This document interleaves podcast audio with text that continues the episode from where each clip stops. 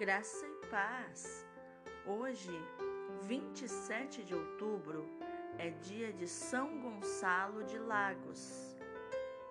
Este santo português nasceu em Lagos, no Algarve, por volta do ano de 1370.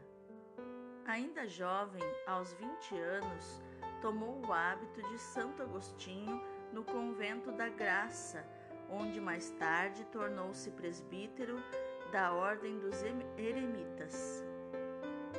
Dedicou-se a uma vida de jejuns e de penitências enquanto aplicava-se às letras e aos estudos.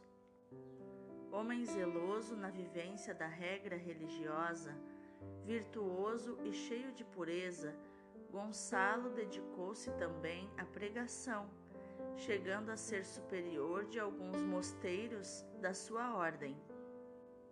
O último mosteiro foi o de Torres Vedras, onde morreu em 15 de outubro de 1422, depois de exortar aos que viviam com ele no mosteiro a observância religiosa e para uma vida virtuosa.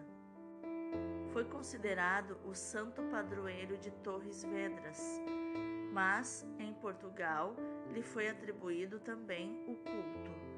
Foi beatificado em 1798 por Pio VI.